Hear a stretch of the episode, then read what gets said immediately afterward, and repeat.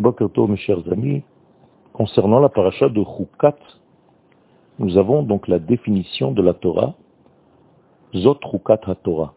Voici la loi incompréhensible à l'homme de la Torah tout entière. Alors que nous avons un sujet bien précis, celui de la vache rousse, la Torah préfère résumer le tout en disant qu'il s'agit de la loi incompréhensible de la Torah tout entière. Comme si la section qui traite de la vache rousse cache en elle le secret de la Torah tout entière. En effet, voici les lois de la Torah.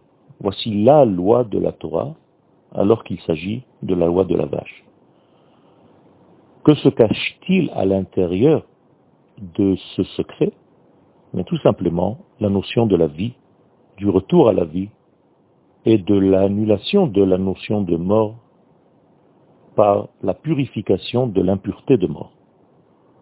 Il s'agit donc d'une nouvelle extrêmement optimiste que le judaïsme nous offre dans cette paracha de Chukat.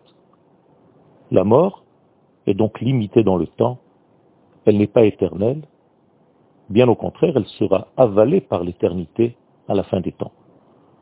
Nous sommes donc ici dans une paracha qui nous fait goûter de l'éternité qui arrivera dans le monde à la fin des temps.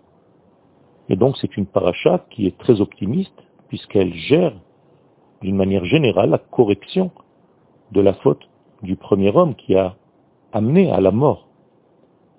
La mort est venue à cause de la faute du premier homme et la mort est momentanée elle ne restera pas éternellement dans ce monde. Voici la bonne nouvelle de notre paracha. Pour arriver à comprendre ces notions, il faut bien entendu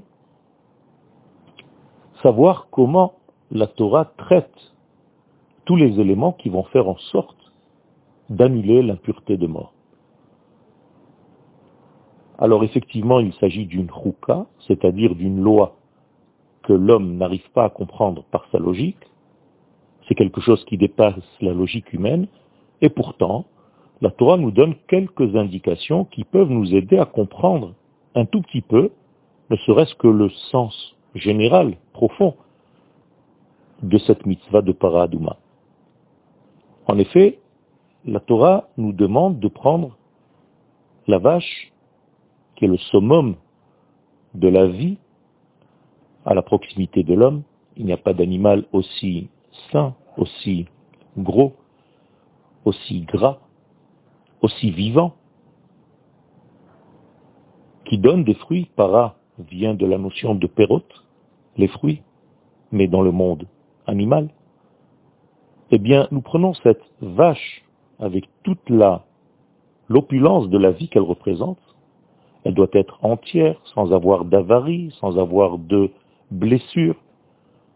Et en plus, elle doit être rouge, correspondant à l'essence même de la vie, à la vitalité, à la couleur la plus colorée, j'allais dire, de l'ensemble du prisme des couleurs.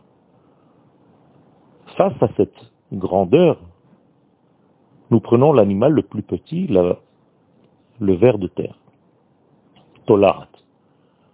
Incroyable, nous sommes ici donc face à l'extrémité, à deux extrémités de la vie. Le plus gros animal, de la proximité de l'homme, avec le plus petit d'entre eux, aussi dans la proximité de l'homme. En plus de cela, le ver nous ramène un tout petit peu à la réflexion de la mort. Nous savons ce qui se passe après l'enterrement de la personne. C'est les vers qui prennent le dessus. Dans le monde végétal, on fait exactement la même chose en prenant le plus gros des arbres, le plus grand d'entre eux, le cèdre, face au plus petit d'entre eux, l'hysope, le ezov, appelé couramment chez nous le zata. Là aussi, les extrémités du monde végétal sont pris, et ces extrémités, avec tout ce mélange, et avec le secret de l'unité de tous ces degrés, nous brûlons le tout, et en brûlant le tout, nous obtenons de la cendre. Cette cendre va en réalité servir à purifier le peuple d'Israël lorsqu'on jette sur cette cendre-là obtenue de l'eau de vie, une eau qui est courante, et non pas de l'eau qui a stagné. Tout ceci, ce mélange, va être projeté sur les enfants d'Israël, et ainsi, d'une manière incompréhensible à la logique humaine, l'impureté de mort est annulée du monde. Première leçon, et pour aujourd'hui nous nous arrêterons ici, c'est que la vie représente la capacité à voir le tout, à prendre les extrémités sans laisser aucun degré en dehors du système. Car la vie, c'est l'ensemble, le rassemblement des choses. Alors que la mort, c'est la séparation des choses. Donc lorsqu'on prend et qu'on rassemble les choses, nous sommes déjà dans un degré de vie.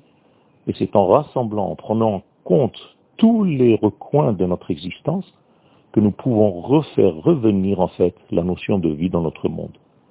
Une bonne journée à tous.